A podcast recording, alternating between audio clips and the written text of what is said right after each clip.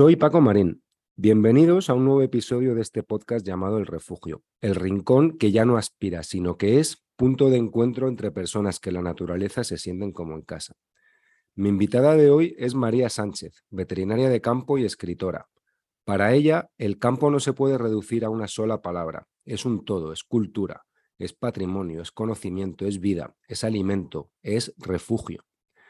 María mezcla ciencias y letras, como veterinaria, trabaja con razas autóctonas en peligro de extinción, defendiendo otras formas de vida y relación con la tierra como el pastoreo o la ganadería extensiva. Sus libros están repletos de medios rurales, de pueblos y sus habitantes. Reivindica la cultura que hay en nuestros pueblos porque es patrimonio vivo que todos tenemos que defender. Es autora de los libros Cuaderno de Campo, Tierra de Mujeres y Almáciga, cuyas lecturas recomiendo fervientemente. También es autora de muchos artículos publicados en medios diversos y muy activa en redes. María, me consta mm, que, tienes una agenda muy apretada, así que te agradezco mucho que estés hoy aquí conmigo y con todos los oyentes del refugio. Muchísimas gracias a ti por invitarme y, nada, encantada de, formar parte del refugio. La verdad es que llevo eh, un par de semanas documentándome para, para, esta charla y la verdad que confieso que me tienes eh, embaucado, ¿no? Aunque, aunque no he terminado, no me ha dado tiempo a terminar eh, Tierra de Mujeres, la realidad es que me falta muy poquito y mm, yo tengo la mala costumbre de no de leer sin tener lápiz a mano y a cambio lo que hago es doblar las esquinitas de las páginas de los libros y la verdad que está horroroso porque está lleno de, páginas eh, dobladas. Ya en una segunda lectura, para prepararme estas notas, sí que he ido eh, subrayando como, como, debe ser con un, con un, lápiz, pero la verdad que me ha resultado eh, realmente inspirador, sobre todo porque uno cuando ve el personaje desde fuera o la obra desde fuera, eh, no sabes si, el libro va a ser comprensible para una mente sencilla como la mía y te explicas eh, con, mucha claridad, eh, con mucha belleza, de una forma muy contundente y también muy inspiradora. Bueno, sí, te quería comentar que, las marcas en los libros para mí son libros que vividos con vida y, yo estoy en ese club, pero también estoy en el club del lápiz. Entonces, mis libros van con las marcas, subrayados, con anotaciones. Muchas veces lo uso para prensar plantas y flores, así que mm, yo estoy a favor de esos libros, ¿no? De los libros, de... los libros sobaditos, ¿no? Así que se note que están que están, que están trabajados. Eso, precisamente hace poco mi mujer me decía, no, mi mujer es bibliotecaria y, me decía, no compres tantos libros, no, haz uso de la biblioteca, como debe ser. Pero confieso que todavía tengo en el libro algo que, que, entiendo que, que, ir a una biblioteca sería a veces mucho más práctico y mucho, mucho mejor desde puntos de vista distintos, ¿no? Pero tiene algo ahí que, me gusta, ¿no? Verlo, tocarlo, eh, que, sea, que sea mío, que tenga mis notas, ¿no? Sí, total, además yo también eh, me encanta la biblioteca, y, pero sobre todo cuando iba de pequeña, de adolescente a la biblioteca, y sacaba esos libros y me encontraba, bueno, que se supone que no se pueden subrayar, ¿no? Pero lo que habían subrayado los otros lectores, ¿no? Y, y fantaseaba con la idea de, ¿y por qué le gustará tanto esto que ha subrayado? O alguna nota, o muchas veces te encontrabas, pues, eh, tickets o entradas de cosas, ¿no? Y me encantaba todas las vidas que puede cobijar un libro, ¿no? Y me sigue pasando lo mismo, no puedo evitar comprar por el hecho de de tenerlo, de marcarlo, de subrayarlo a la hora de escribir, mm, lo necesito tener cerca, es otra manía, ¿no? Hay veces, dependiendo de lo que tengo que escribir, sé que voy a necesitar X libros a mi lado para, inspirarme, para, para buscar ideas, ¿no? Para, para encontrar otra historia y, por ejemplo, a raíz del confinamiento, eh, usé muchísimo eBiblio, que me parece que hicieron una labor brutal porque hay un catálogo impresionante y, en cierta manera lo uso bastante porque como puedes subrayar el, el libro digital, ¿no? Entonces al final tengo otra biblioteca en el ordenador que son las capturas de los libros que voy leyendo de biblio, ¿no? Pero, pero sí, yo también soy de esas que prefiere tenerlos cerca y, y subrayados y marcados, ¿no? Porque muchas veces tú subrayas un libro pero cuando tienes mucho y lo coges y quieres buscar algo, cuando encuentras la página marcada es mucho más fácil, ¿no? Entonces, sí, la, eh, eh, es increíble toda, toda esa vida, ¿no? Y luego comentabas de tierra que, que me explicaba con mucha claridad, ¿no? Creo que para mí era muy importante que, que el libro sirviera de altavoz y sirviera, sirviera de espacio de reconocimiento, ¿no? Y ahora ya estamos en 2022, el libro salió en febrero de 2019, han pasado tres años, pero con el confinamiento por medio parece que ha sido hace muchísimo más tiempo, ¿no? porque han cambiado mucho las cosas. Pero ha sido muy bonito encontrarme con, durante todo este tiempo y me sigue pasando, y también con las traducciones al francés y al alemán, y ahora acaba de salir en inglés, eh, mensajes de personas que mm, no son eh, no tienen por qué ser de mi mismo pueblo, de mi mismo origen, ¿no? Con la misma, el mismo trabajo, ¿no? De, sitios muy diferentes, lugares muy diferentes, vidas muy diferentes, familias muy diferentes, que ha habido dos frases que se han repetido muchísimo, ¿no? Que me han hecho llegar, ¿no? Una ha sido, este libro lo podría haber escrito yo y has contado mi vida. Así que para mí ese ha sido el regalo más bonito que me ha traído Tierra de Mujeres, ¿no? El haber sido el haber conseguido, o eso creo, ¿no? Eh, que la gente se sintiera reconocida y no huérfana en el libro. Dices que desde pequeña siempre quisiste ser veterinaria de campo, no veterinaria seca, sino veterinaria de campo. creo que es un, apunte importante. Em, que el medio rural era el sustrato fundamental de tu familia. Hablas del huerto, de la despensa, los alcornoques, las encinas, los olivos, los animales eres de esas personas eh, que siempre, de esas personas afortunadas que siempre tuvo clara su vocación? Total, yo me siento una privilegiada, ¿no? Porque claro, tú eh, lo que vives lo ves como normal y te crees que todos los niños, las niñas de tu clase tienen la misma vida que tú y tienen pues esos mismos vínculos, ¿no? Y cuando crezco y bueno, pues lo típico en el colegio en Córdoba te invitan a comer a casa de una amiga, de un amigo, y ves que ellos pues que no, pues no tienen animales, no tienen huerto o la forma en la que comen, ¿no? Yo me acuerdo la primera vez que me pusieron un cocido en Córdoba que volví a casa como indignada porque no tenía nada que ver con el cocido que se hace en mi pueblo, que es más extremeño, ¿no?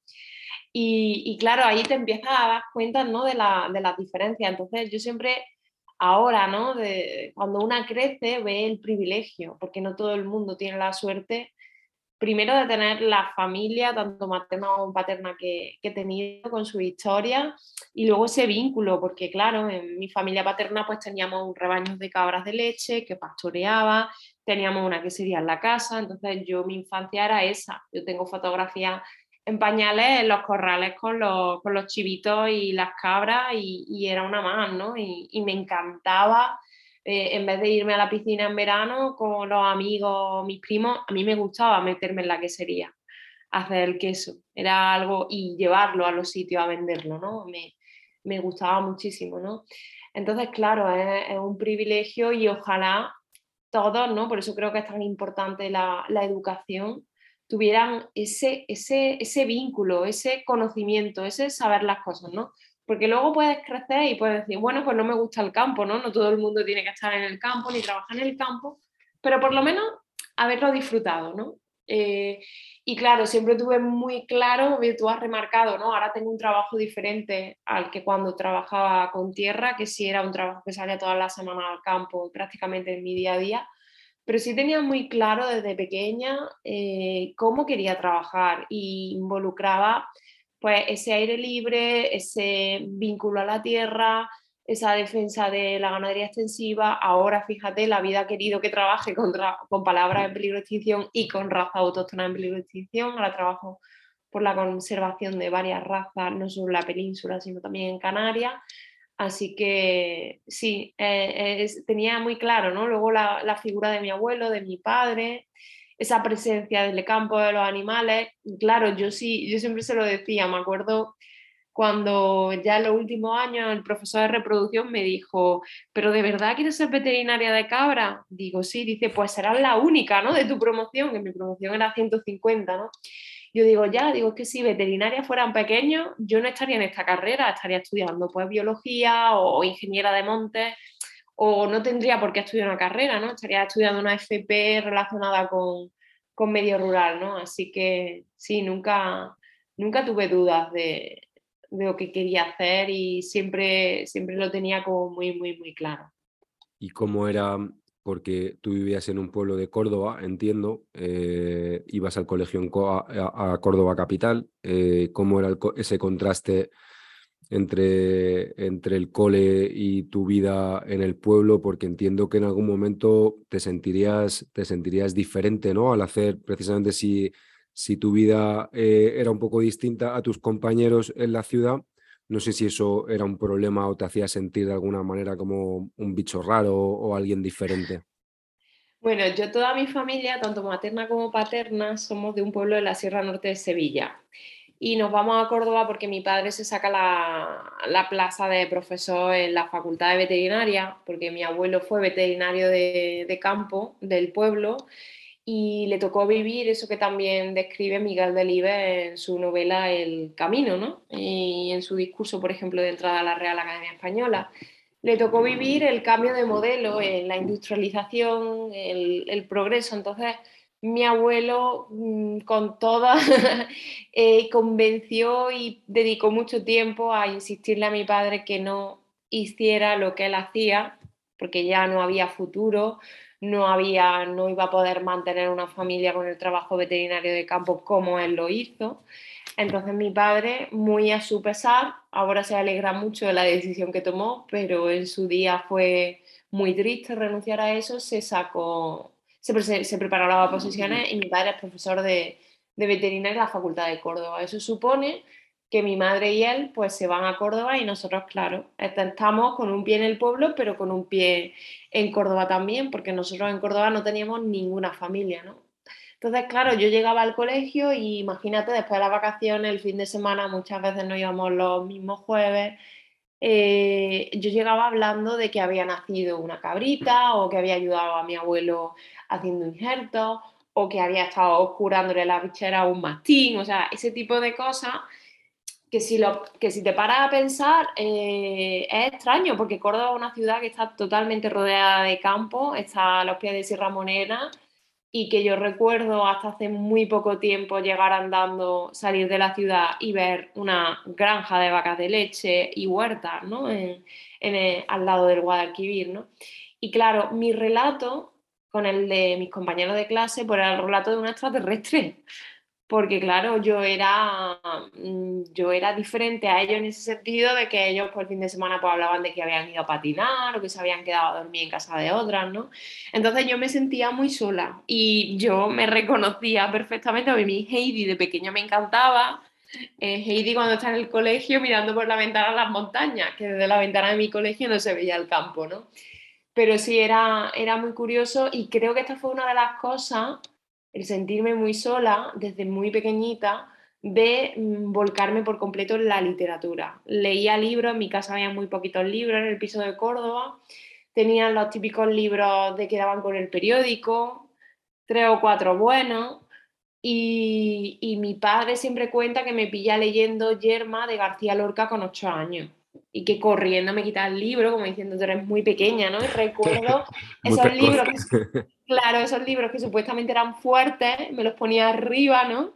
Y recuerdo que, me, que, había una edición, tenían como una edición muy bonita del Quijote de la Mancha con ilustraciones, que yo lo empecé a leer, no me enteraba de casi la mitad, ¿no? Pero ya me, me fascinaba, ¿no? Entonces tuve la suerte que en ese colegio tuve profesores de lengua y literatura que que me apoyaron muchísimo que leyera y que escribiera y, me dejaban incluso ellos libros, me, me, ayudaron a sacarme el carnet de la biblioteca de, provincial de Córdoba, que me lo saqué muy jovencita, ¿no? Entonces iba pues toda la semana y me sacaba tres libros, ¿no? Entonces creo que a lo mejor si no hubiera tenido esa separación, a lo mejor no estaría hoy hablando contigo, no lo sé, es curioso.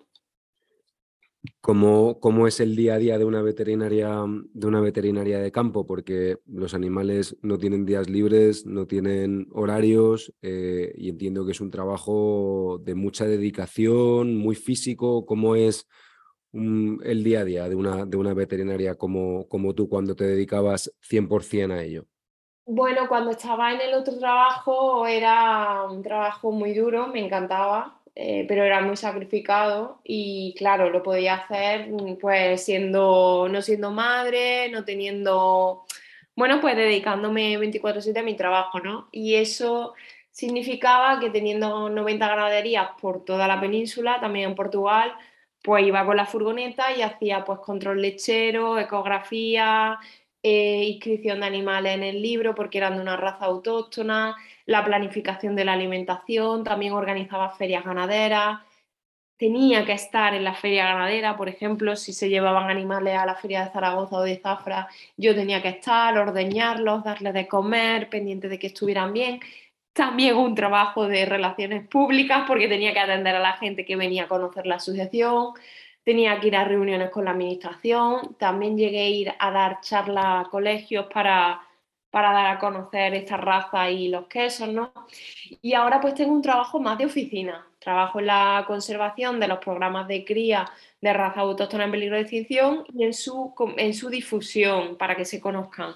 Y también eh, al año pues hago algunas visitas de campo, pero ha cambiado por, por completo mi, mi trabajo, claro. Sigo vinculada al campo, pero no, no, con ese esfuerzo físico como bien comentaban, ¿no? Yo antes, cuando escribí Tierra, lo escribí en este trabajo y claro, mm, y cuando presenté Tierra a Mujeres, cuando era la promoción del libro, era alucinante porque a lo mejor había estado todo el fin de semana viajando y llegaba el viernes y ya estaba por la tarde, el viernes me ponía oficina para poder estar a las 4 de la tarde en la estación irme viernes, sábado y domingo a presentar el libro, ¿no? Y si tenía que hacer algo entre semanas, que hice mucho, me, me tenía que pedir vacaciones, entonces en 2019 llegué y me encontré con que no tenía pero vacaciones, ¿no? Pero ahora lo bueno del trabajo que tengo es que trabajo pues por algo, en lo que creo, en lo que defiendo, eh, por, lo que, por lo que lucho también y tengo la suerte de trabajar con gente pues muy vinculada al territorio, ¿no? Y que cree qué otra forma de trabajar la tierra es posible y además pues tengo un trabajo que me permite pues poder eh, escribir y dedicarme también a la escritura, ¿no? Pues con charlas, encuentros, eh, mesas redondas, ¿no? Formar parte de ciclos, de otros proyectos. Eh, gracias a este trabajo que en el otro no podía, ¿no? Entonces actualmente me, me encuentro en un proyecto muy bonito de investigación con la Universidad de Córdoba en el que estamos entrevistando a mujeres ganaderas y pastoras de los espacios naturales protegidos de Andalucía que trabajan con razas autóctonas en peligro de extinción. Entonces, eh, estoy muy contenta, ¿no? Porque aunque no paro, eh, puedo hacer más cosas y puedo llegar también a esas cosas que también son mis inquietudes, ¿no? Porque date cuenta que la mayor parte del tiempo yo escribo cansada, ¿no? Y me di cuenta, ¿no? Después de, de escribir Tierra a Mujeres, cuando una amiga mía que estaba escribiendo la tesis me decía, me decía que no sé cómo puedes escribir el fin de semana, cómo puedes escribir por las noches. Y ahí me di cuenta ¿no? que escribía cansada. Entonces ahora, al ser autónoma, pues puedo decir, vale, pues esta mañana me la bloqueo, a no ser que pase algo urgente, y me dedico a escribir pues estos dos días, ¿no? A escribir el artículo que colaboro mensualmente con Comer la Vanguardia, o por si me encargan un prólogo, ¿no? O una charla, ¿no? hace poco di una charla sobre una escritora portuguesa, María Gabriela Jansol, y el poder estar tranquila de decir, vale, me organizo el calendario y, puedo prepararme algo en condiciones, es algo que si no has estado en, un trabajo como el otro, cuesta mucho entenderlo, ¿no? Porque el crear cansada, el sentir que no se llega, ¿no? O el, el, decir que no porque ya llega un momento de agotamiento o simplemente porque no tienes días, ¿no? Porque estás en un trabajo, pues es complicado. Bueno, lo hablábamos, ¿no? Al final los autónomos, eh, pues podemos quejarnos y tenemos motivos para quejarnos, pero yo la verdad que, intento eh, quejarme poco, ¿no? Y, centrarme más, uno puede ver el vaso medio vacío, medio lleno, Eh, y es verdad que esas quejas ¿no? de las vacaciones, las bajas, las, la cuota de autónomo, bueno, ¿no? Pues esta, toda esta cantinela que de alguna manera todos, todos decimos, em, forma parte, digamos, de ese lado un poco más oscuro, pero, pero luego hay una realidad ahí y es, y es la libertad que uno tiene em, como autónomo para decidir eh, cuánto trabaja, de qué manera, a qué precio y yo no sé, no sé qué sientes tú, pero yo desde luego eh, me siento un absoluto privilegiado, más allá, eh, la capacidad, no el tener gobierno sobre tu vida profesional es uno de los grandes lujos eh, de hoy en día, más allá, bueno, pues de, ese lado un poquito más complicado de incertidumbre, del, no saber decir que no, bueno, que uno va aprendiendo durante el proceso, ¿no?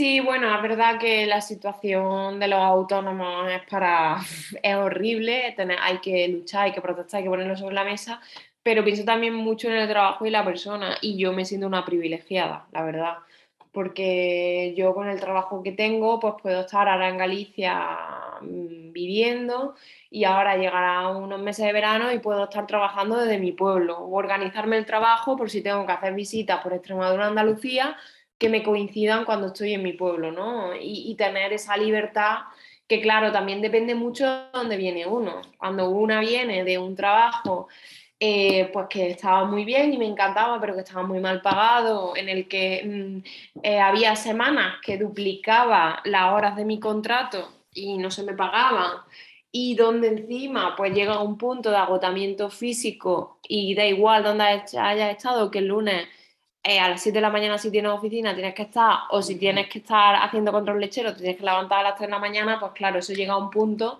que sabes que no lo puedes prolongar, ¿no? Eh, yo ahora no soy madre, pero si, si, si, si, si me planteara ser madre con el otro trabajo, sabía que ya tenía fecha de caducidad, porque no hay, no hay conciliación, ¿no? Entonces Claro, sí, está la incertidumbre del autónomo, pero yo ahora mismo, pues claro, sí, eh, eh, lo que hablábamos, ¿no?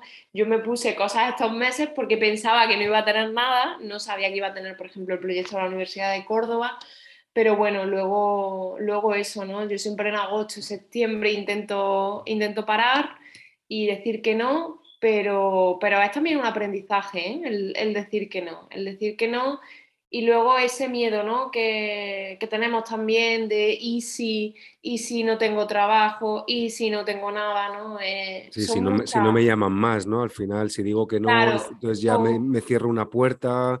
Bueno, al final es, es, yo te diría que es de la vida del autónomo probablemente lo más difícil, el, el, ser capaz de decir que no, hacerlo de manera tranquila y también asumiendo las consecuencias cuando uno dice que no, pues mm. efectivamente ese riesgo, e, existe el riesgo de perder un trabajo, eh, de cerrarte una puerta, pero bueno, ese no igual eh, lo que conlleva es eh, más horas de sueño, poder descansar, poder disfrutar de tu familia o poder disfrutar de un paseo por el campo que igual es tan importante o más que, que, ese trabajo al que uno está renunciando, ¿no? Lo que pasa es que es verdad que al principio es todo que sí y y luego vas viendo, ¿no? Oye, yo necesito un poco más de equilibrio porque, porque entonces con eso de que tengo, como, como tenemos incertidumbre, claro, es como que al principio dices, no, no puedo decir que no, no puedo decir que no, no puedo decir que no, pero igual llega un punto en el que dices, igual tengo que decir que no, porque tengo mucho, ¿no? Y no, no, no quiero más o no necesito más o hasta aquí para mí es suficiente, ¿no? Ahí es un poco la elección de cada uno, dónde pone, dónde pone el límite y el equilibrio, ¿no? Que no es nada. Claro también la situación ¿no? y las condiciones. Yo en ese sentido me siento una privilegiada. A mí más que decir que no, quizá es hablar de las condiciones, ¿no?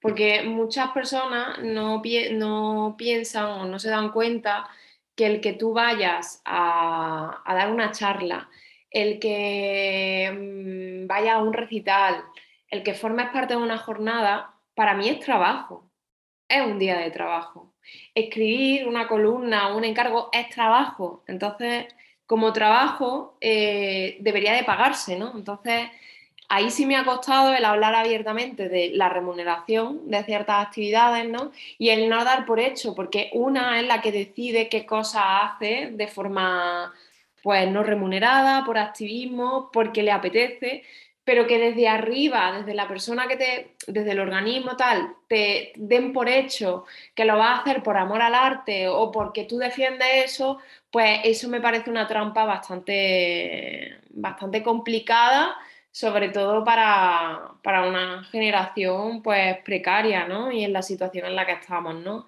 Entonces, para mí es muy importante que, que se reconozca el trabajo, ¿no? Por ejemplo, cuando saqué tierra, eh, claro, yo tengo un agente y gracias a mi agente, cuando saco un libro, pues ella se encarga del correo electrónico y puedo contestarle a todo el mundo y puedo organizar mi agenda para poder ir a prácticamente a todo, porque luego la realidad es que voy hablando, nos entendemos y voy prácticamente a todo, ¿no?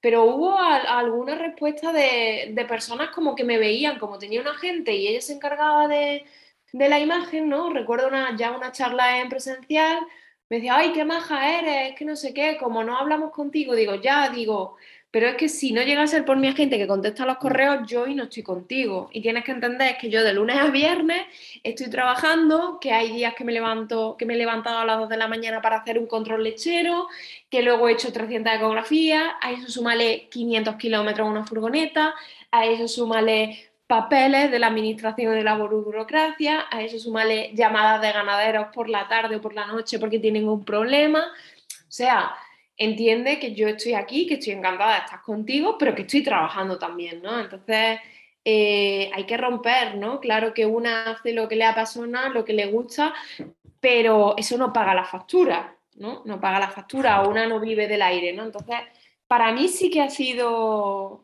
e, e, el, verbalizar esto que te estoy contando me ha costado, ¿eh? pero ya no, ya lo hablo, lo abro abiertamente, ¿no? O sea, y vienen también, ¿no? Muchas propuestas de marcas, de empresas. O sea, quieres que te dé mi discurso, quieres que te dé mi idea, quieres que te dé mi cara y pretendes que, que eso no se contemple como trabajo, pues, y, y, creo que es importante ponerlo sobre, sobre la mesa. Efectivamente, ¿no? Parece que mm, cuando uno tiene un compromiso social, ¿no? O, es activo socialmente de, una determinada manera, eh, parece que eso, que eso lo justifica todo, ¿no? Y, efectivamente hay que poner, hay que poner límites y, y, valorar. Yo creo que tiene mucho valorar tu tiempo. Eh, y también tu discurso y también esa creatividad que uno desarrolla decir, bueno, esto eh, no viene de la nada, requiere esfuerzo, requiere tiempo y, mm, no, no, se regala, ¿no? Al final, efectivamente, no vivimos, no vivimos de la nada, ¿no? Yo, yo no puedo regalar mis fotos, pero en según qué circunstancias, ¿no? Pero al final yo vivo de ellas, ¿no? Lo decides tú, igual que yo decido con qué asociaciones, con qué colectivos eh, me asocio, mm, sirvo de altavoz, difundo, ayudo, pero lo decide una, ¿no? O a través de una conversación. Pero dar por hecho ya que, tienes que estar ahí 24/7 para todo y de cualquier manera, que creo que en esto las redes sociales y la inmediatez y la urgencia es, es muy dañino, ¿no? Porque muchas veces nos olvidamos que detrás de la pantalla hay otra persona como tú, que tiene necesidades, que tiene que descansar, que tiene que pagar facturas, ¿no? Y que tiene sentimientos, ¿no? Y que no es una simple máquina, ¿no? Entonces, para mí este, este debate es muy importante. La tuya es una mezcla poco convencional, veterinaria de campo y escritora, ciencias, y letras. Eh, vivimos en una sociedad eh, que todavía está demasiado encorsetada en los caminos, ¿no? haciendo incompatible lo que debería ser perfectamente compatible. ¿Qué opinas al respecto? Porque esta combinación tuya de veterinaria de campo y escritora eh, es bastante atípica, ¿no? No creo que tengas eh, mucha gente a tu alrededor eh, con, una, con una actividad o con esta mezcla similar a la tuya. Pues algo por lo que he peleado muchísimo desde pequeña, porque claro, yo siempre, siempre he defendido que, no debemos ser ni de ciencia ni de letra, yo abogo por, por esa mixtura porque creo que la mezcla nos enriquece, nos abre otros mundos, otras maneras. Para mí estudiar veterinaria fue una carrera muy difícil, me costaba mucho trabajo, a mí lo que se me daban bien eran las letras. De hecho, cuando tuve en el bachillerato teníamos como unas sesiones de orientación y a mí me todo el rato el asesor y bueno, los profesores me decían es que tú podrías estudiar una filología, periodismo, eh, no sé, carrera de letras pura y dura, historia, ¿no? Y yo no, pero es que, porque tenía muy claro que quería hacer, aunque me costara mucho trabajo, ¿no? Y luego, claro, en casa pues veían que escribía, que leía mucho, lo veían como una pérdida de tiempo porque querían que me sacara la carrera. Esto lo cuento siempre, ¿no? Eh, hubo un, una clase en veterinaria porque yo siempre, como tenía la biblioteca y siempre estudiaba en biblioteca, pues yo iba a mis clases de la facultad y siempre llevaba encima un poemario, una novela, algo de lo que estuviera leyendo, ¿no? Porque aprovechaba cualquier momento, ya fuera el tren, ya fuera los descansos, ya, ya era la hora antes de entrar a práctica para leer, ¿no? Y recuerdo estar en clase y el, uno de los profesores, el que era por entonces decano de la Facultad de Veterinaria de Córdoba, coge el libro que estaba leyendo de literatura y delante de todos mis compañeros decirle que no sabía cómo tenía tiempo para leer con todo lo que tenía que estudiar. O sea, la lectura como algo perjudicial, como algo malo, como algo que resta. Y tuvo que tener mucho éxito cuaderno de campo y reconocimiento para que mis padres dijeran, ah, pues la niña sí puede, ¿no? Y a nivel personal, eh, hubo un momento que para mí fue muy importante, que fue el momento que dije, por supuesto que voy a ser veterinaria. Y bueno, me cuesta mucho decir la palabra escritora, ¿no? Porque me parece como algo muy grande, ¿no? Por supuesto que voy a ser veterinaria y voy a escribir, ¿no? Y fue cuando se murió mi abuelo paterno, yo tenía muchísima, estaba muy, muy unida a él, tenía una relación muy especial con él en el duelo me refugio en un pequeño despacho que él tenía, que él fue pues, con los años comprando libros antiguos de veterinaria, de fran franceses, ingleses, ¿no? guías preciosas. Y recuerdo eh, pasar ese duelo buscando pues, qué cosas escribió, qué subrayó, qué notas, ¿no? su apunte de la carrera. Y me encontré con un libro de bioquímica del año 1942 para estudiantes de veterinaria, donde cada capítulo empezaba con una cita de literatura. Entonces, la primera cita era de Shakespeare, yo ahí dije, por supuesto que sí. Se puede. Por supuesto que puede hacer las dos cosas, ¿no? ¿Y en qué momento hemos separado estas dos cosas? Creo que Irene Vallejo también habla muchísimo de esto, ¿no? De, la no separación y el de, y el de saber, saberse llevar, ¿no? Entre ciencia y letra, habitar esos dos mundos. Al final es uno, el del conocimiento, ¿no? Efectivamente, ¿no? Es, mucho más rico. Lo que pasa es que todavía frente a nuestros padres, ¿no? Esos caminos artísticos siempre, siempre han generado cierta intranquilidad, ¿no? Eso te diría la niña que le ha dado por escribir, ¿no? Lo que tiene que hacer es estudiar veterinaria, terminarla cuanto antes y, y ponerse a trabajar, ¿no? Porque esos caminos de la escritura, del arte y demás, a los padres generalmente, salvo el que tiene padres artistas, eh, le, genera, le, genera cierta, cierta inquietud, ¿no? Es como que no, te, no te distraigas, ¿no?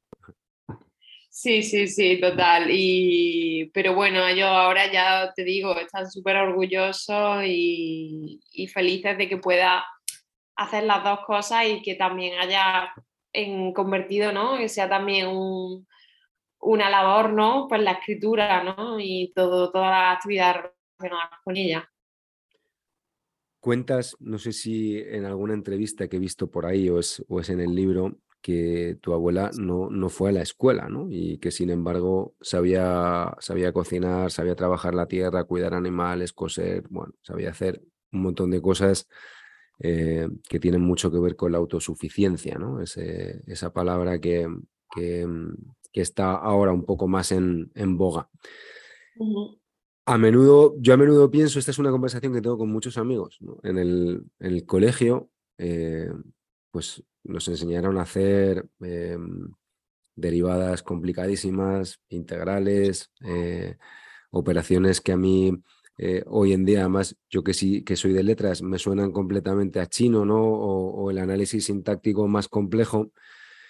Y sin embargo, eh, pues nos faltan clases de cocina, nos faltan primeros auxilios, nos falta economía doméstica, nos, falta, nos faltan muchas cosas. No sé qué piensas tú eh, al respecto entre eh, la, el no, no a la escuela de tu abuela y el, y el nuestro y la brecha que nos, que nos, que nos separa ¿no? a, nivel, a nivel práctico en la vida.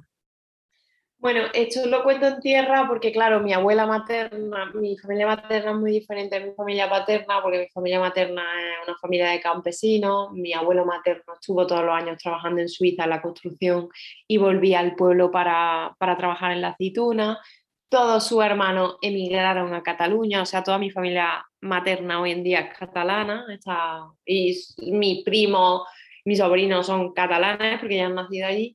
Y claro, mi abuela es que fue dos días a la escuela de analfabetos, ¿no? Y luego está la historia de mi madre, que con 12 años, que mi madre nace en 60, la quitan del colegio porque tiene que trabajar en la aceituna, ¿no? Que esto pues habla mucho de la situación, de la desigualdad, del machismo y de la dictadura, ¿no? En la que, la que les tocó vivir. Yo no hablo de romantizar eso, ¿no? Creo que hay que romper con eso, pero sí me gusta, eh, sí uso esa figura ¿no? de, que mi de que mi abuela no fue a la escuela, pero tenía un huerto maravilloso y vivía de eso y conservaba su semilla, sí uso esta imagen para reivindicar todo el conocimiento que hay en la gente del campo, que para mí son universidades vivas. Y no pienso solo en mi abuela, pienso en un montón de cabreros y pastores y pastoras con las que he trabajado y que conozco, que te enseñan cosas que nunca vas a aprender en la universidad. Yo muchas veces cuando en el otro trabajo, como se venían, teníamos un convenio de colaboración con la Universidad de Córdoba, claro, se venían alumnas de veterinaria, digo alumnas porque la mayoría eran chicas conmigo de práctica, y, yo les decía, no dudes en preguntarle, digo, pregunta lo que quieras, digo, porque yo hay cosas que, que, o sea, que hasta que no te sueltan, no las aprendes, ¿no? Y claro, ese conocimiento no se ha validado, se ha despreciado. Ahora todos sabemos que las cabras son las mejores bomberas, que el pastoreo es lo mejor, eh, la mejor herramienta para luchar contra los incendios forestales, pero venimos de un tiempo en el que se ha demonizado a los pastores, sobre todo a los cabreros, porque la cabra además está asociada con el diablo, ¿no? Y la cabra y el cabrero, pues era gente pobre, analfabeta, mala, lo peor de lo peor, porque en cualquier cosa había cabra, donde no hubiera, y es porque la cabra es el animal que mejor sabe aprovechar los recursos de, de la tierra, por eso la vemos en sitios pobres, porque es la única, el único animal que comiendo cuatro cosas te da leche y te da carne. Entonces, claro, eh, que tú a un hombre de 90 años que lleva toda su vida pastoreando el monte, como yo hice, ¿no? Con un ganadero de ya la frontera de, Rosal de la Frontera, que ya es el último pueblo de Huelva con, con, Portugal, le decía, bueno, pues qué bien que ahora por fin la universidad hace estudio del pastoreo, ¿no? Y su respuesta fue, es lo que llevo haciendo toda mi vida. O sea, es lo que llevan haciendo toda su vida. Y ojo, hablo de gente que sabe trabajar la tierra, que sabe perfectamente hacer un pastoreo que no dañe el manejo de los animales, los tiempos, el, equilibrio con las semillas, con los animales, con los árboles, con la misma tierra. O sea, eh, todo ese trabajo no se ha validado, ¿no? Y muchas veces vampirizamos ese conocimiento, ¿no? Viene pues gente de la universidad, gente de fuera, a usar ese conocimiento, pero no son ellos, ¿no? Los, a los que le hemos validado ni le hemos... Creo que hay que redignificar por completo todos esos saberes, porque venimos todos de ahí, ¿no? Y, por ejemplo, yo ahora en estas entrevistas que estoy haciendo hay un padre de una ganadera que habla de cómo él sabe perfectamente las plantas, ¿no? Para los remedios, para curar las heridas. Y es que, por ejemplo, es que tenemos, hay mucha gente que no sabe que los medicamentos vienen de esos principios activos de, estas plantas, ¿no? Entonces, creo que más que tener esas asignaturas, ¿no? Creo que hay que valorar lo que nos rodea y hay que cambiar la forma de mirar, ¿no? Porque muchas veces con nuestras abuelas especialmente hemos presupuesto que ellas no sabían nada, ¿no? Pues por la época que les tocó vivir, porque no fueron al colegio. Y hay que saber, ¿no? Creo ahora que tanto nos preguntamos hacia dónde queremos ir, pues hay que saber de dónde venimos, ¿no? Esa sabiduría eh, de la que hablas, eh, vinculada a la tierra y al final es gente que, esa sabiduría nace de la experiencia, ¿no? de, estar precisamente de horas de monte, de horas de campo, de, horas con, los animales. Esa sabiduría, teniendo en cuenta que mm, mm, eh, digamos, no hay relevo generacional en los pueblos, aunque estamos en ello, esa sabiduría crees que se va a perder en parte, se va a preservar de alguna manera, eh, porque esa, esa, sabiduría se va con la gente, ¿no? Hay mucha, como bien dices, hay mucha sabiduría que no, que no está escrita, que no está recogida en libros, sino que simplemente eh, se cuenta hablando con un pastor que lleva toda su vida con las cabras en el monte y, y lo que para él es natural, como bien decías, ¿no? Este pastor que, este pastor que, está en la, que está en la frontera entre Huelva y Portugal, para él es su vida, es la normalidad, él no será consciente de esa sabiduría, pero en realidad para, para nosotros eh, es, es, evidente y además completamente desconocida porque no, no, se escucha, no, no, se, no se aprende en la universidad. Entonces no sé qué va a pasar, si inevitablemente parte de, parte de ella se va a, perder cuando esta gente se muera. Eh, yo creo que ha cambiado mucho el relato y la forma de mirar en los últimos cuatro o cinco años y hay muchísimas iniciativas que están preservando estos saberes, ¿no? Y los están recuperando y poniendo en valor, ¿no? Eh, pero fíjate, más que la experiencia que también forma, tiene peso, era la manera de vivir y la forma de relacionarse y la manera de estar en, el sitio en el que habitan, ¿no? Formar parte del territorio, ¿no? Y creo que eso es algo que debemos de recuperar en los tiempos en los que estamos de pandemias, de crisis, de emergencia climática. El cambiar la forma de mirada, de ver todo lo que nos rodea, el saber qué supone pues que yo tenga una libreta que tengo enfrente justo que hablo contigo. Eh, ¿Cuántos árboles se han talado para que yo tenga esta libreta? ¿Cuánto ha viajado lo que como? O sea, es ese tener conciencia ¿no? de, lo, de, lo que, de, lo, de lo que estamos. ¿no? Y por ejemplo, yo misma, pues Almáciga, que es un semillero de palabras en peligro de extinción, lo empiezo porque hay un momento que me doy cuenta que la gente con la que trabajo, a la que quiero, mi abuela y las palabras peculiares y la manera de hablar para referirse a ciertas cosas que no aparecen en el diccionario o que no están en mi día a día, ¿no? Eh, que cuando ellos desaparecieron se iba a ir con ellos, ¿no? Entonces almáciga surge de eso, de, de hecho la misma palabra almáciga es el sitio del huerto que tú eliges, ¿no? Para sembrar las semillas y esperar que se pongan fuertes los brotes para trasplantarlos definitivamente. Es una especie de enfermería, ¿no?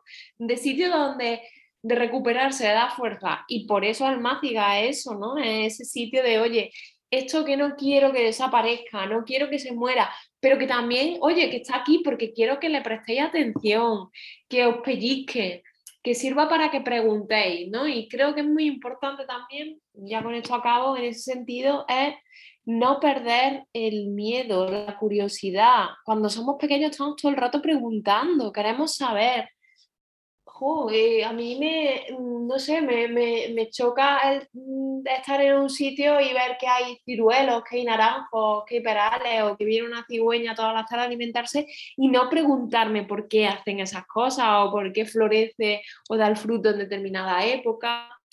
No sé, y, y, tiene mucho con eso, ¿no? no perder pues esa curiosidad y, y, perder el miedo a preguntar, ¿no? Yo creo que estamos constantemente aprendiendo, nadie nadie llega un día y dice, ya lo sé todo, ¿no? Yo creo que cada día es, un, nuevo comienzo, ¿no? En esto del aprendizaje. Bueno, yo creo que ahí vivimos un poco a espaldas. Em, eh, tu perspectiva es distinta, ¿no? A la mía. Al final yo eh, no dejo de ser un ser de ciudad, aunque me pese, ¿no? Yo he vivido siempre en una ciudad, aunque me guste mucho el campo y trate de estar en él la mayor tiempo del tiempo, la mayor, todo el tiempo que puedo pero sí que mm, creo que hay una parte importante de la sociedad que vive de espaldas a esta realidad, atrapada en, en, la ciudad, donde todo esto que cuentas no se ve. De hecho, dices, cuentas otra cosa en el libro, ¿no? Que dices, hablas del sujeto postdoméstico, ¿no? Que no tiene ningún tipo de relación con los animales, que compra un jersey de lana y en su mente no existe la oveja, no existe el pastor, eh, y lo mismo pasa en la comida, ¿no? Como que, que uno llega al supermercado y, esa, y ese, esa comida que se encuentra en una bandeja o que se encuentra en un mostrador, eh, bueno, pues la ha creado Mercadona de la nada em, y no somos conscientes de los orígenes. De hecho, yo estoy seguro de que muchos niños hoy pues no saben lo que es un pollo, porque no lo han visto. O sea, saben lo que es un pollo, eh, unas pechugas de pollo, pero si ven un pollo en el campo, no saben, no saben lo que es un pollo. Y te lo digo completamente en serio, ¿no? O sea, no. Em, hay una lejanía enorme, ¿no? Entonces no sé cómo, cómo se puede cambiar esto, ¿no? Si se puede cambiar, no lo sé. Pues mira, esto para empezar creo que hay que romper dicotomía ciudad porque lamentablemente el sistema en el que vivimos infecta todos los estratos y nos encontramos con niños en pueblos a los que no sé quién fue hace, fue hace una semana en un encuentro que, tuve que me decía, era una profesora que había pedido que dibujaran un pollo y los niños habían dibujado un, un, mulo de pollo. Claro, unas alitas, un mulito, pollo frito. Y estamos hablando de un pueblo, o sea, que eso también llega. O sea, que no hay que decir, oh, la ciudad no viven de espaldas, no. También se está, eh, está ocurriendo esa desconexión y, ese, y ese, esa rotura ¿no? en, los pueblos. ¿no? Y para mí la llave es la educación. O sea, si es que si todo en la ciudad o en el pueblo tuviéramos un huerto urbano, hiciéramos visitas a ganadería, a cultivos, a ver cómo se producen las cosas, cómo, cómo crece el tomate que te vas a tomar, cómo llega la leche de la cabra al bote, ¿no? Eso es súper importante, ¿no? Y en especial también pienso, por ejemplo, en las ciudades, ¿no? En zonas verdes. Con esto de la pandemia, yo he visto muchísimas amigas de ciudad que nunca, porque yo soy pajarera, a mí me encanta, me encantan los pájaros, siempre estoy con los primáticos, a ver, mm, es algo que me, que me hace muy feliz, una de las cosas que más me gusta, ¿no? Eh, estar con los pájaros y pendiente de los pájaros, ¿no? Y yo he notado a raíz de la pandemia, del confinamiento, como amigas mías que nunca les había dado igual, ¿no? Los pájaros, los árboles, se han hecho, han buscado una guía, ahora saben nombrar el pájaro que ven todos los días desde su casa, están pendientes y, creo que hay que, en ese sentido, renaturalizar ¿no? y ruralizar un poco las ciudades, crear esos espacios de encuentro, ¿no? Porque mira, otra cosa, ¿no? A raíz de la desescalada, yo estaba en Galicia, pero tenía amigas en Madrid, en Barcelona, que me decían, es que podemos caminar un kilómetro pero solo nos podemos sentar si pagamos en un bar. No hay parques, incluso la misma arquitectura ¿no? de las ciudades, no nos podemos sentar porque hay mm, pues antibancos, ¿no? Antivida, eso que hay en Madrid, que cuando lo vi me llamó mucho la atención, sitios con pinchos para que no te puedas tumbar, para que no te puedas sentar. O sea, claro, en un contexto de pandemia y de venir, de haber estado en tu casa encerrada en meses, ¿qué hace? Ahí creo que ha habido segundo de lucidez porque mucha gente ha cambiado la forma de, ver, ¿no? De lo que le rodeaba, ¿no? Pero ya te digo, yo creo que lo importante es crear ese vínculo y tener la oportunidad de conocerlo.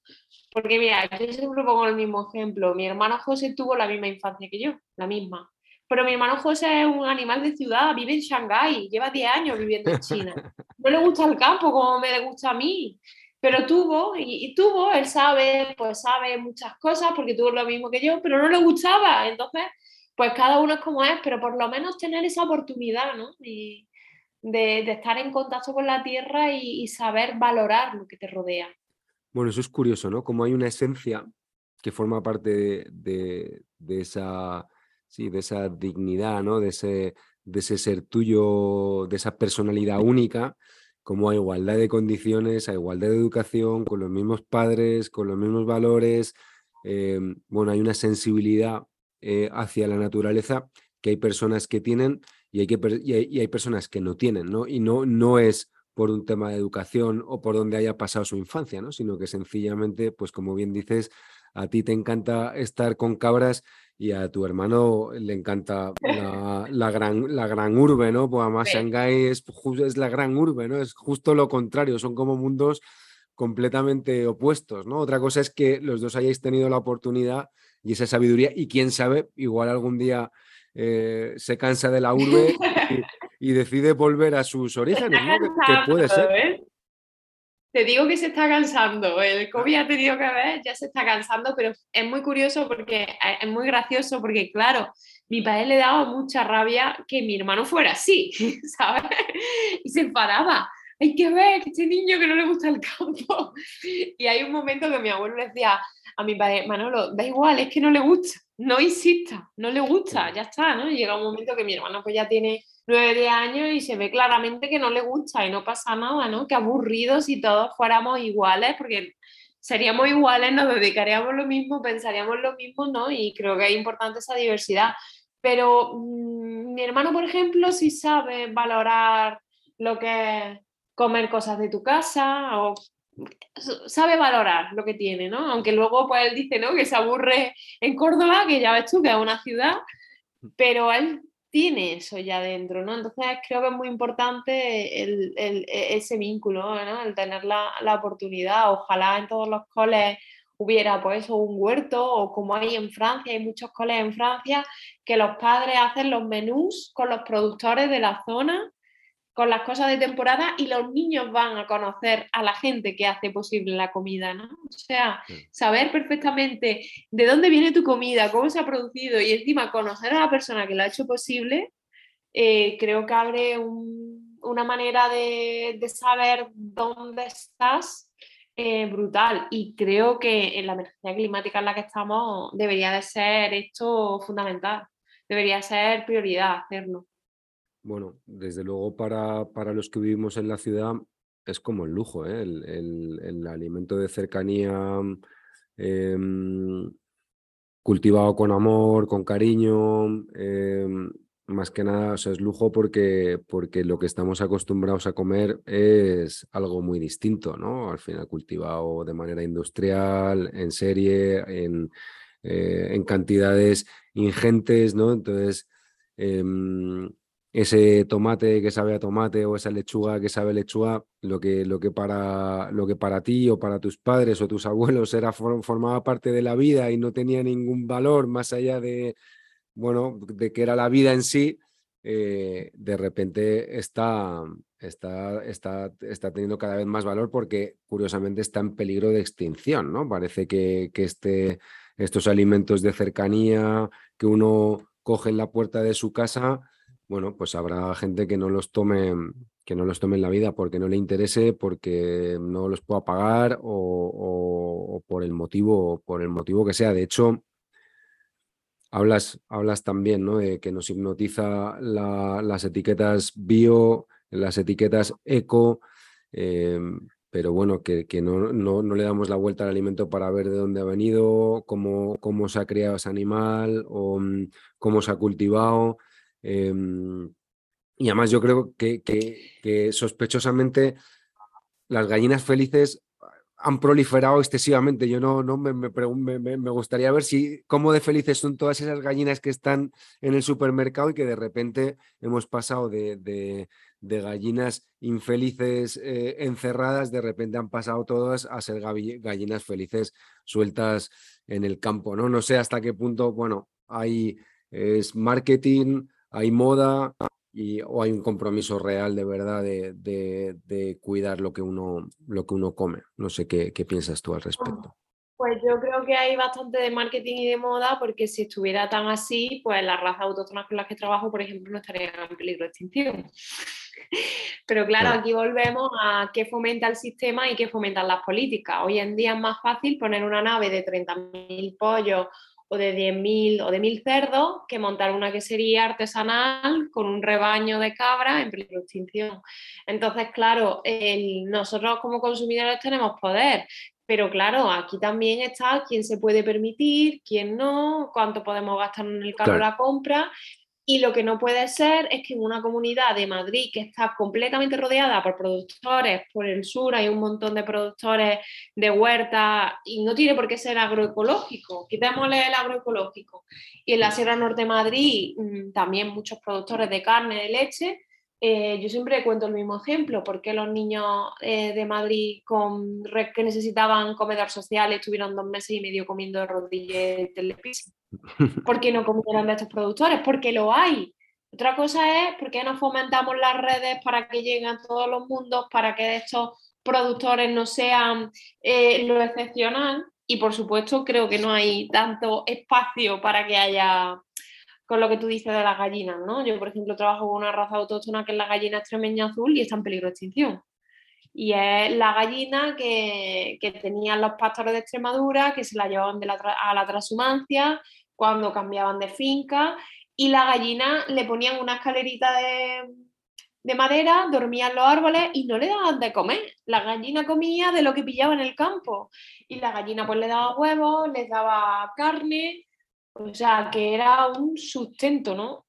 Entonces, claro, debemos de preguntarnos por qué estas razas que son rústicas, que están muchísimo, que están, son las que están adaptadas al terreno, al clima, que son las que van a, las que van a estar ahí con el cambio climático, las mejores adaptadas, que encima nos, producen alimentos que no nos enferman y que se está conservando un territorio, fijando población, previniendo incendios forestales, porque están en peligro de extinción. Pues porque no son tratables, ¿no? Porque, ¿qué ponemos en el centro? Ahora mismo en el centro tenemos el dinero y la eficiencia y la producción. ¿Por qué no ponemos en el centro la vida y la salud? A lo mejor cambiaría la, ecuación, claro. Claro, contaba Raúl Serrano, que fue el invitado anterior en el, en el episodio 8, que ha tenido eh, experiencias como, como pastor de transhumancia. Contaba un poco de las trabas que, mm, que tienen, que tienen un montón de ganaderos para, para montar pequeñas, pequeñas queserías ¿no? de un producto em, hecho con muchísimo amor, con muchísimo cuidado, con, de muchísima calidad. Em, las trabas que tenía por parte de la administración para, para poder montar una quesería pues, en el Pirineo o en Picos de Europa. ¿no? Entonces es como esto lo uno con un poco con, con ese discurso que hay ahora de la España vaciada, cuánto hay, eh, ponemos un poco a lo mismo, ¿no? Em, cuánto hay de verdad por parte de la administración o, cuánto hay de postureo, ¿no? También entiendo que será diferente a nivel local, que a nivel autonómico, que a nivel, eh, que a nivel estatal, ¿no? Pero me da la sensación de que al final si tú rascas a los políticos con el tema de la España vaciada, parece que es un tema ahora sí que está como muy de moda, que es muy serio, eh, porque, porque, porque es real, ¿no? Eso es, un, eso es un dato objetivo, pero no sé hasta qué punto se están tomando medidas. Supongo que los cambios, bueno, pues van despacio, ¿no? Pero no sé hasta qué punto se están tomando medidas para, para, para poder, eh, para, para que haya esa regresión o, o, sencillamente que la gente no, no se vaya, ¿no? Y todas estas trabas, pues al final lo que son son, son barreras, ¿no? Para, no, para no intentarlo siquiera. Hombre, es que la burocracia y la administración es, la barrera y lo que ahoga a los pequeños productores. Yo cuando estaba en la asociación, el trabajo de oficina que hacía no era el trabajo de oficina de asociación, era el trabajo que hacía para intentar que estos ganaderos, estas mujeres y estos hombres pudieran llevar la vida adelante sin papeles. Porque es que si la gente supiera lo que se le exige a un productor, a un pequeño productor de papeles, es que es increíble. O sea, yo, hay, hay comentarios ganaderos que dicen que parece que nos quieren echar del campo. Y además nos encontramos con unas políticas que se hacen desde oficina, con un desconocimiento brutal del campo, y, y, se tienen que hacer esas políticas y esas medidas con la gente del campo, con la gente que de verdad sabe el terreno. ¿no? Aquí, por ejemplo, ahora estoy en Galicia, pero en Andalucía, cuando el tema de la PAC y el tema del coeficiente de admisibilidad de pasto eh, cómo se adaptó la PAC a España era de risa, porque decía que debajo de los árboles no había comida. Y lo hablaba ¿no? con ganaderos. Digo, no, es que parece que no se han tomado un bocadillo bajo una encina. ¿Dónde caen las bellotas? ¿Dónde está la hierba? ¿Dónde, se, ¿Dónde comen los animales? Debajo de los árboles, ¿no? Entonces hay un desconocimiento brutal y, y, claro, tú hablabas, ¿no? Ahora está de moda, pero yo quiero ver política. Yo quiero ver política de verdad que ayuden a que los pequeños productores puedan poner en marcha su, su negocio, a que haya un acceso a tierra digno, porque nos encontramos con el problema de acceso a la tierra, un acceso a la vivienda. Es que son muchas cosas, ¿no? Y, y, ya te digo, es más fácil hoy en día ponerte una nave, porque hay naves industriales, ¿no? Porque la gente tiene que comer también. La gente no pone una nave industrial porque diga, ay, no, venga, voy a poner una nave industrial. No, voy a poner una nave industrial porque necesita dinero para vivir y para mantener a su familia. Entonces, ¿por qué no hacemos medidas y políticas que favorezcan la ganadería que debemos de proteger y las maneras de producir que debemos de proteger y que no contaminan ni dañan ni matan el alimento, ni el agua, ni la tierra, ¿no? Entonces, por supuesto que está la lucha, está nuestra voz, pero que los de arriba tienen que hacer las tareas. Y se puede, ¿eh? Porque yo en Francia hay un chico que conozco de mi edad que vive con 30 vacas, tiene 30 vacas de leche y una quesería, y vive de eso. Y tú aquí le dices a alguien que va a vivir con 30 vacas de leche y se están riendo de ti, bueno, se están riendo, no dicen en qué mundo vives, ¿no? Que vamos a lo macro, a lo intensivo, a, la producción pura y dura y, no, oye, pues, ¿qué conlleva ese tipo de producción, no? Sí, hablaba... que, además, te diré, la gente que trabaja en estos, tipos de producciones son personas migrantes y en muy malas condiciones, porque estamos hablando de animales, de recursos, pero no nos olvidemos del factor humano. En estos sistemas intensivos, mataderos, macrogranjas, macroindustrias, son las personas migrantes los que están trabajando. Entonces, hay mucho que hacer y está muy bien que esté de moda, que se, se hagan cosas, pero, pero el otro día ¿no? Lo, lo, hablaba con mi padre sobre un encuentro de raza autóctona y al final solo había un pastor. Todos los que estaban hablando eran de la administración, de no sé qué. Bueno, los pastores. Pues, o sea, estamos hablando de raza autóctona y ¿dónde están los pastores? ¿Cuántos pastores hay en esta sala? ¿Cuántos ganaderos hay en esta sala, no? Pues, pues me refiero un poco a eso. Claro. Eso hablaba, hablando con Odil Rodríguez de la Fuente, ella hablaba de, hablando un poco de, la gestión del tema del lobo, ¿no? Que, además no es dudosa, ¿no? Ella en, cuanto a la defensa del lobo. Pero, pero sí es muy clara un poco a la hora de, tomar decisiones escuchando a las personas adecuadas, ¿no? Y, era muy crítica con, con, eso que llamaba el ecologismo urbanita, ¿no? El, el que toma la decisión desde su puesto en la administración a espaldas de, la realidad del campo, ¿no? Y, claro, es que además pensamos que todos los pueblos son iguales, que todas las comarcas son iguales. Es que no, y además la gente que sabe es la gente del pueblo que trabaja la tierra y, y, tienes que sentarte, o sea, hay que, hay que fomentar esas mesas con las personas, ¿no? Con los que para mí son los custodios del territorio, son los guardianes del territorio ellos, ¿no? Entonces, eh, medidas que vienen desde la ciudad, urbanocéntricas, con mentalidad de ciudad, sin pisar el territorio y sin saber las necesidades y homogenizando todo el territorio y todos los pueblos, pues, pues son muy, muy dañinas y lo estamos viendo, claro.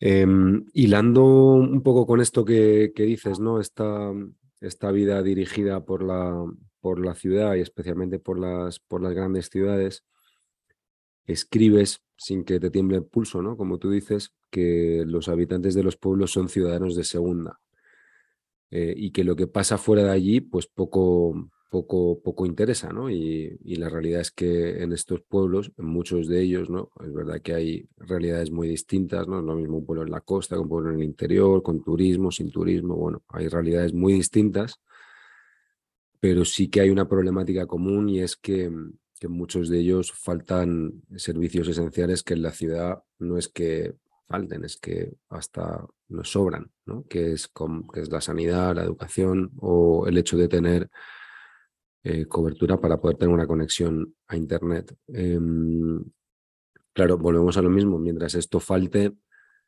eh, digamos que ese relevo generacional eh, que demanda que demandan los pueblos y es, improbable, ¿no? Claro, eh, ¿sabes qué pasa? Que hablábamos, yo ahora añadiría un tercer factor, ¿no? Eh, que son las personas migrantes. Personas migrantes rurales para mí ya están triplemente discriminadas, ¿no?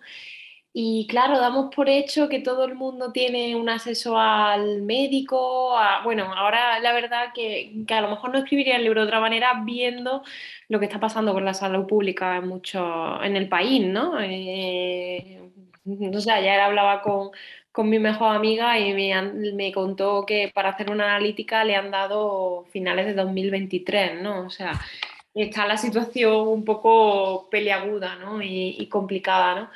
Pero sí es verdad que, partimos, la gente que habita en el rural parte de una desigualdad tremenda, ¿no? Eh, porque claro, eh, yo no abogo porque haya un hospital, un colegio, una biblioteca en un pueblo, que todos los pueblos tengan eso, pero sí sería muy interesante el fortalecimiento de, comarcas, porque somos los mismos ciudadanos, o sea, ciudadanas no son la persona que vive en una ciudad, la gente que vive en un pueblo también son ciudadanos, ¿no?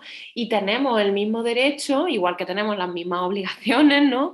A tener esos servicios, ¿no? Nos encontramos, siempre cuento la historia que me contó una agricultura en un encuentro en Madrid que me decía, María, es que yo tengo dos niños pequeños y a mis niños pequeños no los ve un pediatra, los ve un médico que solo ve personas de 70, 90 años, o sea, las personas mayores.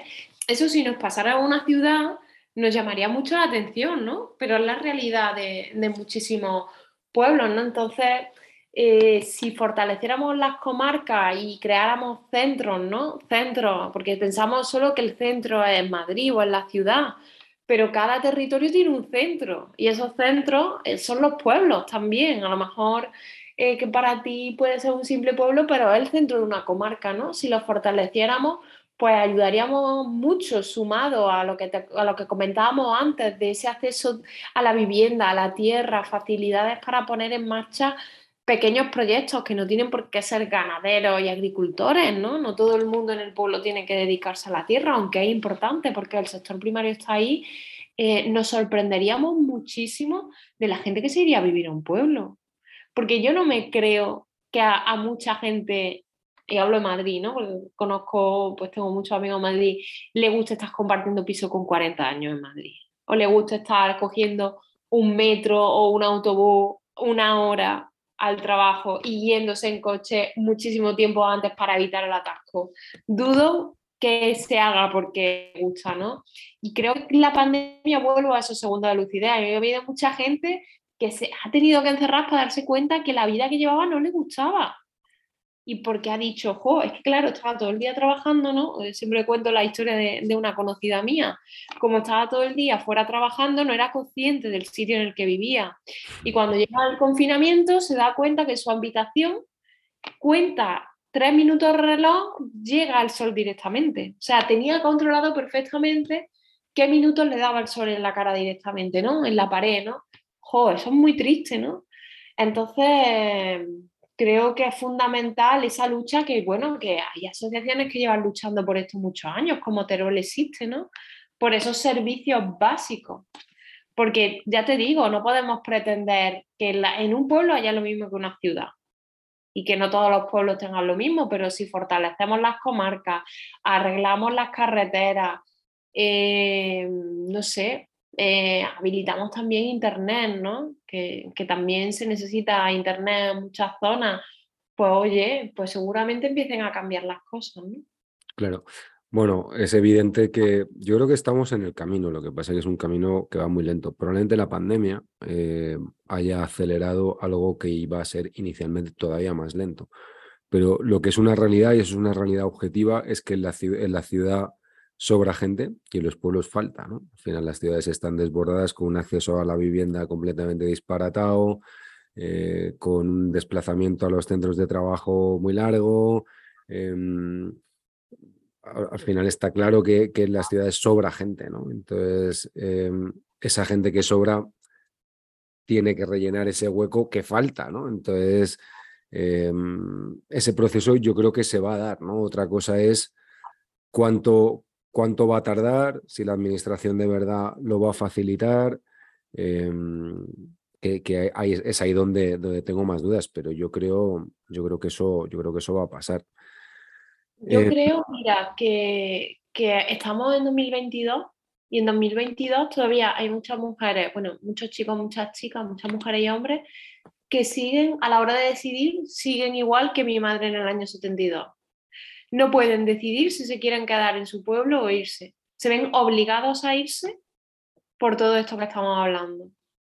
Entonces, si pudiéramos recuperar ese derecho a decidir, de decir, quiero montar una pequeña empresa, quiero mm, quedarme en mi pueblo porque voy a tener ayudas políticas, medidas que me respalden, yo creo que ahí cambiaría la cosa. Pero la realidad es que todavía hay mucha gente que se va del pueblo, ¿no? Por diciendo, no, sobra falta. No, no, es que pensemos en toda la gente que es que se ha ido del pueblo porque no tenía otra opción, no había otra opción. Entonces, para mí eso es fundamental. Porque ya, claro, con, con, la pandemia siempre hemos visto, ¿no? La gente de la ciudad que se ha ido al pueblo. Oye, ¿qué pasa con la gente del pueblo que no se quería ir de su pueblo, que se quiere quedar? Vamos a cambiar el foco, ¿no? Y, para mí eso es crucial, vaya. Hablas de un estigma eh, cultural, ¿no? como si la cultura solo viniera de las ciudades. Y, mm, además pones de manifiesto algo que a mí también me llamó la atención y es ese, ese, ese sentimiento un poco de desprecio hacia la vida en los pueblos, que se traduce en palabras como paleto, paletada, cateto, catetada, esto es de pueblo. ¿no? Es como que culturalmente em, existe un desprecio absoluto y que a mí personalmente eh, siempre me resultó hiriente. ¿no? De hecho, a pesar de yo vivir en la ciudad, eh, bueno, mi madre es de un pueblo de Cádiz, es de Barbate, mi padre tiene orígenes en, un pueblecito de Murcia, en Cieza, y como yo, eh, pues prácticamente todo el mundo, ¿no? Hay, claro. hay poca gente que tenga sus orígenes en las grandes urbes, ¿no? Ah, lo sabrá, pero desde luego la gente que, que hay a mi alrededor, em, digamos que las raíces están en, los pueblos, ¿no? Pero, pero hay, hay, ¿no? Ese, ese está socialmente aceptado o sea, que tú hables de esto es de pueblo o esto es eh, cateto o esto es o esto o este tío es un paleto. Mm. Desde el punto de vista social no, no, no, se, considera, no se considera un insulto, ¿no? Y a mí me, y a mí me parece algo hiriente. ¿Por qué, por qué esto, no? ¿Por qué, ¿Por qué pasa esto? Sí, ahí yo en Tierra Mujeres no hablo que, que si buscamos la palabra cultura en el diccionario, la primera sesión es de la tierra viene de cultivo, ¿no? Y esto es algo que por fin ese relato se está rompiendo, pero claro, ese relato del que tú dices de en el pueblo se queda lo peor, el que no vale, el cateto, ¿no? Pues mira, pues yo te diré que para mí lo que me parece cateto es creerte moderno comiendo por la calle, por la Gran Vía, o, no pararte ni siquiera a comer porque estás muy liado en la oficina trabajando, ¿no? Para mí eso es lo cateto y para mi familia, ¿no? Para la gente con la que me relaciono, decir, jo, hay que ver la vida esta que llevamos, que la vemos como lo más, que no puedes parar ni para comer y tienes que comer cosas así, ¿no? Pero sí, o sea, creo que por fin hay esa redignificación y, esa, y ese cambio de mirada sobre, sobre, lo, sobre todo lo rural, ¿no? A mí me gusta decir sobre las ruralidades, ¿no? Porque no hay un solo rural, pero eso ha pesado mucho, ¿no? El, por ejemplo, yo preguntarle a mi abuela que me contara cosas, ¿yo qué te voy a contar si yo no sé nada, ¿no? Ellos son los últimos, ¿no? Porque ellos no... Lo mejor siempre estaba fuera del pueblo, ¿no? Y claro, es que no tuvieron otra opción. Yo siempre Em, no recuerdo el año, hace unos años escribí una tribuna en el país eh, cuando se murió mi tía Carmen. Mi tita Carmen era hermana de mi abuelo materno y se fue con 18 años a trabajar en Barcelona. Ella siempre contaba tal cual, decía, yo limpio la mierda de todos los pisos de Barcelona. Eh, trabajó en un bar, era siempre, fue una migrante que se fue forzada porque no encontraba trabajo en el pueblo. Y fíjate qué curioso que ella, ya habiendo pasado prácticamente su vida en Barcelona, su casa era su casa de la casa de mi bisabuela. Era su casa del pueblo. No en Barcelona, donde habían nacido su hijo, donde había puesto en marcha un negocio después de muchísimos años, donde tuvo una vida muy dura porque la primera, el primer piso donde vivió tuvo una explosión el piso y ella te cuenta cómo solo mm, se quedó con una bolsa de basura, con cosas, lo perdió todo.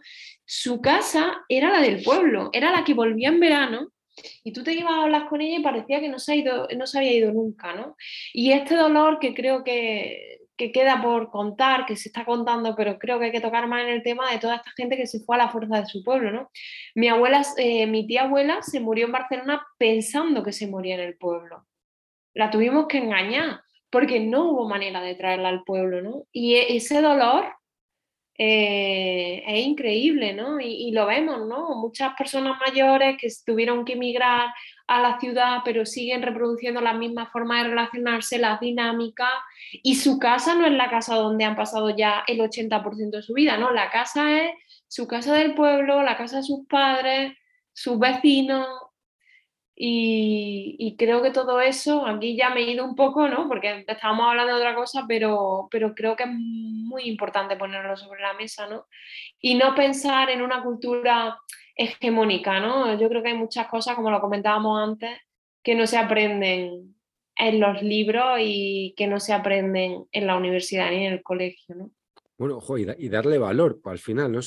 darle valor, Darle valor, es, es como una cosa un poco absurda, porque eh, es verdad que tiene siempre una lectura, una lectura negativa, ¿no? La vida en comunidad del pueblo, contabas, también hablabas de esto, ¿no? En Tierra de Mujeres, hablas de esto, eh, de la vecina que te ayuda, eh, tus niños que están por allí y tranquilamente están libres porque todo el mundo sabe quiénes son, em, la vida en comunidad mucho más personal y resulta que desde la ciudad, que es mucho más impersonal, vemos ¿no? esa vida en comunidad como hay los pueblos, ¿no? El espíritu cotilla de los pueblos y es que mm, todo el mundo sabe lo que hago, eh, que ojo, eh, no, no hay nada que no hay nada perfecto. Entiendo que tendrá también su lado, su, lado malo. O sea, no es, no es que sea, no, no, no, es cuestión de idealizarlo y decir, bueno, la vida en el pueblo es todo magnífico. Pero, pero se queda como en, no, en el lado malo de la vida en comunidad. Es mucho mejor. De hecho, a mí me hace mucha gracia porque bueno, yo entiendo que si tú vas por Gran Vía en Madrid, pues no vayas saludando, pero yo cuando voy por, por, por sitios más tranquilos, o montando en bici, o dando un paseo, o en la Sierra de Guadarrama, yo tiendo a saludar porque me parece que la, gente te, y te saluda. Es, más agradable, pero en Madrid, saludos que se quedan en el aire, eh, además siempre lo comento con mis amigos, a mí me ponen de mal humor, digo, no entiendo qué costará decir buenos días o buenas tardes, ¿no? Entonces, esa impersonalidad propia de espacios grandes, eh, parece que también es buena, ¿no? Y no, el anonimato, eh, la independencia, el no saber qué hago, eh, resulta que es buenísimo con respecto a, a, lo que puede ser el ambiente de un pueblo o que vayas tú paseando, si tú vas por un camino de un pueblo o te cruzas con alguien eh, lo raro será que no te saluden, ¿no? Que no sea un buenos días, un buenas tardes, nada más, ¿no? Pero parece que hasta eso también, ¿no? Nos quedamos como... como sí, porque al final venimos de un relato, de un único relato simple que siempre nos ha reducido a las mismas postales y parece que o solo idealizamos al pueblo o solo somos los santos inocentes, la urde o solo somos porturraco, ¿no? No hay término intermedio, ¿no? Y yo abogo por romper esos extremos, por supuesto que en un pueblo hay cosas buenas y cosas malas, igual que en una ciudad, ojo, que cuántas personas se mueren en una ciudad sola en su casa y el vecino con el que comparte pared no se entera hasta que viene el olor o porque viene alguien a cobrar una factura y no sabía ni cómo se llamaba. Que a mí eso me parece terrorífico y pasa, ¿no? Y fíjate qué curioso cuando nos encerraron en la pandemia, esas imágenes que de repente en las ciudades la gente hablaba con los vecinos, te lo contaban, ¿no? Abrían las puertas para comer rellano con rellano, porque es que no somos seres independientes. Es que ese es un cuento que nos han intentado meter. No, o sea, la persona independiente, si existe a costa del trabajo, del cuidado, de la atención de otras personas y, de los recursos. Somos seres interdependientes, nos necesitamos los unos a los otros, necesitamos otros seres, otros cuidados, recursos, la tierra, el agua. Entonces, claro, ha tenido que venir una pandemia para que mucha gente caiga en eso, pero a mí me hace mucha gracia, ¿no? Ese tratamiento en las noticias. Pasa algo en un pueblo, es terrorífico, es horroroso. Oye, ¿qué pasa? Que en la ciudad no muere gente, en la ciudad no hay asesinatos, en la, en la ciudad hay muchísima soledad y tiene sus cosas buenas y sus cosas malas, pero no hacemos lo mismo con el pueblo, no o la idealizamos o la mortificamos, ¿no? Entonces creo que hay que romper con ese relato simple y plano de una vez porque ha hecho muchísimo, muchísimo daño. Sí, de hecho me, hace gracia porque hablas de los dos tópicos. Uno lo acabas de citar, que es esa, esa, esa España más, más rural, eh, analfabeta, bruta, eh, un poco vil, ¿no? Eh, que, de, Miguel Delibes en Los Santos Inocentes y luego, en contraposición a esa, a esa España más ruda de los pueblos, pones eh, lo que has llamado, de, llamas como es, el oasis bucólico y pastoril de, los bosques, de, los bosques de Walden. ¿no? Pero he, decirte, decirte que, que, yo, en un ejercicio de honestidad, eh, cuando hablas ¿no? de la desconexión de la naturaleza aquí sin cobertura, fenomenal. He decirte que yo soy de esos, ¿no? De los que agradece, claro, ¿no? Estar tres días, cuatro días, cinco días, seis días desconectado del mundo al ruido y dices, oye, igual el ganadero que quiere montar aquí su cosita o quiere irse a vivir, pues necesita una conexión a internet. Entonces, donde tú ves ese bucolismo pastoril, en realidad lo que hay es un problema de fondo, ¿no? Claro, y además, o sea, si, si y yo genial que, que tú digas que quiero tener cuatro días desconectados, pero el problema no viene, el problema viene después.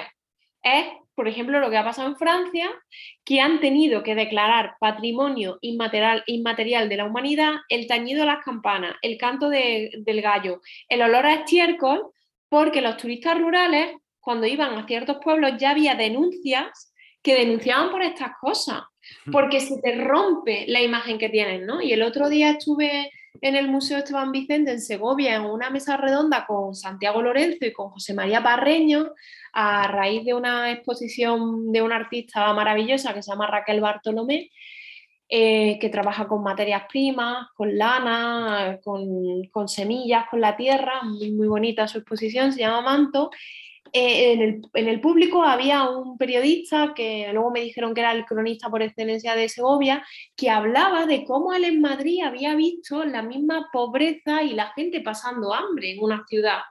Pero claro, conocemos esa imagen de la URDE, pero por ejemplo, si miramos fotos de los años 40, 50, 60 en Madrid, yo hay una foto que me impresionó muchísimo, de cerca donde está la Plaza de Toro de Madrid, que la gente vivía en cuevas pero no es esa la imagen que tenemos de la ciudad. Entonces, creo que la cosa está ahí en, en romper esas postales tan simples, tan burdas, que son tan dañinas, ¿no? Em, hablabas de la importancia que tuvo para ti el, el 8 de marzo de 2019, ¿no? Y el, con la, huelga, la huelga feminista, ¿no? El movimiento que hubo. En, muchas ciudades y un poco también esos sentimientos encontrados ¿no? de, alegría por, por, algo que surge eh, por primera vez de una manera con, tanta fuerza eh, y el contraste con, con, el silencio que hubo, ¿no? con la falta de, de, movilización que hubo en los pueblos. ¿no? ¿Por qué se debe, por, ¿A qué se debe este, este contraste entre, entre el movimiento feminista en las grandes ciudades y en, en los pueblos? Mira, yo puse esa sensación porque eh, hubiera, sido, hubiera estado muy bien eh, no haber hecho partícipe de esa sensación de que a veces soy, de que una a veces puede ser paternalista y condescendiente con los pueblos. O sea, una tiene siempre que estar a revisarse, ¿no? Y es que eh, no puedes juzgar ni puedes poner por igual cómo es la vida en una ciudad y cómo es la vida en un pueblo. Porque tú en un pueblo, eh, lo que hablábamos antes, te conoce todo el mundo y eso tiene sus cosas buenas y sus cosas malas, pero en una ciudad, si quieres, eres completamente anónima, ¿no? Entonces, claro, no es lo mismo salir a una manifestación con unos carteles, con unos lemas en una ciudad que en un pueblo. Y también te diré que de 2018 a este año ha cambiado muchísimo las cosas. Hay muchísimos colectivos, movimientos feministas, asociaciones, grupos de mujeres en los medios rurales que están luchando eh, por la igualdad denunciando y trabajando por, conflictos y violencias que, están en nuestros medios rurales. Eh, pienso, por ejemplo, con el colectivo jornalera de la Fresa de Huelva en lucha, que trabajan con temporeras migrantes para visibilizar todas las problemáticas y, toda la violencia a la que se enfrentan. Y, por ejemplo, hoy mismo eh, acabo de colgar en mi web Almásiga una entrevista a la, Asociación Hacendera que es la asociación que está luchando para que no eh, se ponga ese proyecto de mega industria de 23.500 vacas en Novierca. Y esta asociación está con las personas que he hablado son mujeres, o sea, hay una conciencia, hay una movilización y una reivindicación brutal. Pero claro, tú necesitas tener referentes y necesitas tener espejos. Entonces, en el momento que no te sientes sola, te mueven, ¿no? En la presentación de Tierra de Mujeres de Madrid vino Charo García, que es una pastora de Sanabria, que es maravillosa, eh, es muy activa también en redes sociales, sobre todo en su Facebook, porque conoce el día a día de una pastora, además le gusta mucho escribir, escribe. Y Charo me contaba cómo se sentía ella antes de formar parte de Ganadera en Red. Ella se pensaba que como ella no había ninguna mujer en España, porque se sentía sola, porque no había ninguna en su pueblo. Entonces se pensaba que no habría una mujer pues, con las mismas necesidades o pensamientos, reflexiones que ella. Y que dice, ella contaba cómo entrar en Ganadera en Red le había cambiado la vida, porque se había encontrado con mujeres como ella y ya no se sentía sola. Y del dejar de sentirte huérfana al encontrarte acompañada, reconocida, pues surge y se agrupa y se movilizan y trabajan juntas, ¿no? Y eso es fundamental, ese espejo, es el acompañar, ¿no? Y luego no podemos caer, ¿no? En esta, en esta dicotomía de feminismo urbano, feminismo rural y que venga la gente de ciudad a decirnos a la gente rural cómo tenemos que ser, cómo debemos comportarnos, porque si hacemos eso estamos, estamos reproduciendo una dinámica heteropatriarcal, machista, paternalista, condescendiente, clasista, ¿no? Entonces yo creo que, hay que acompañar a todas las mujeres y respetar los tiempos y las formas de, reconocimiento, ¿no? Y de formar parte del movimiento. Para terminar, siempre mm, termino cada entrevista con, los, con, las, mismas, con, las, con las mismas preguntas.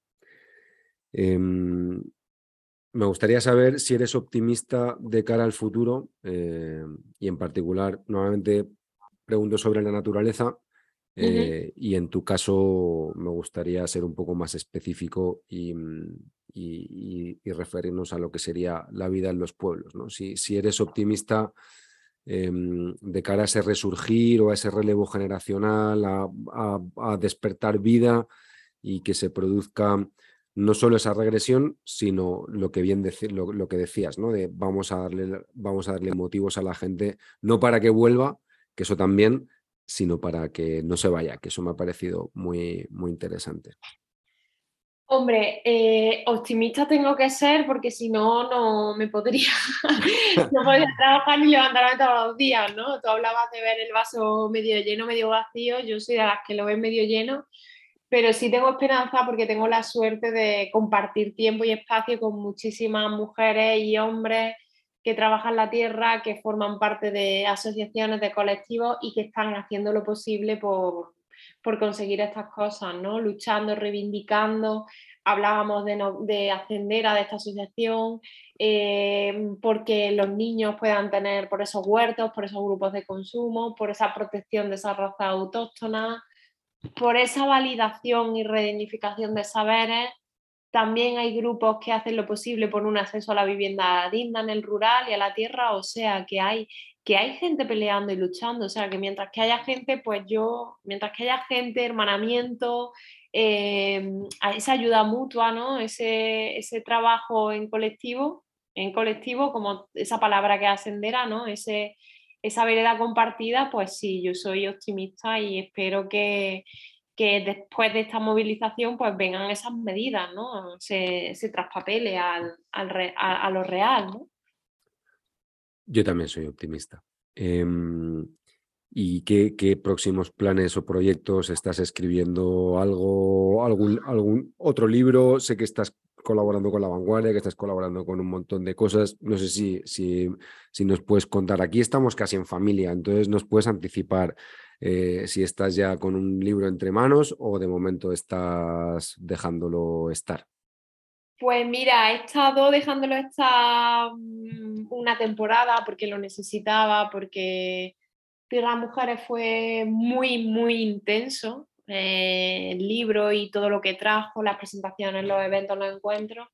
Y, tuve la suerte de que me invitaron a una residencia de escritores en Baviera, en el lago Starnberger See, que es un sitio precioso, donde podía ir todos los días a caminar y ver pájaros y pude como desconectar, ¿no? Y escribir y pensar y, y, espero, ahora estoy terminando este mes, espero ya el próximo mes meterle mano a este proyecto, ¿no? Tengo dos proyectos que nunca me gusta hablar de ellos porque hasta que no existen ni los medios los términos no tal, pero sí, estoy con dos proyectos de libro y retomar la web de Almáciga, que invito a todas las personas que nos escuchen a que es un semillero abierto de palabras y que pueden enviar sus palabras y sus expresiones para que no se pierdan, para que formen parte de la web. Tengo algunas entrevistas hechas que tengo que transcribir y montar y, y espero también volver, volver con el proyecto.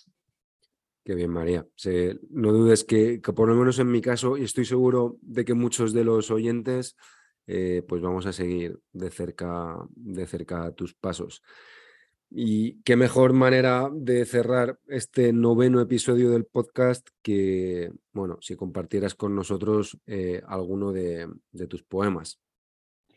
Pues sí, mira, he decidido leer un poema que para mí es muy importante en cuaderno de campo y es de mis favoritos, ¿no? Así que os voy a leer Carta al Padre.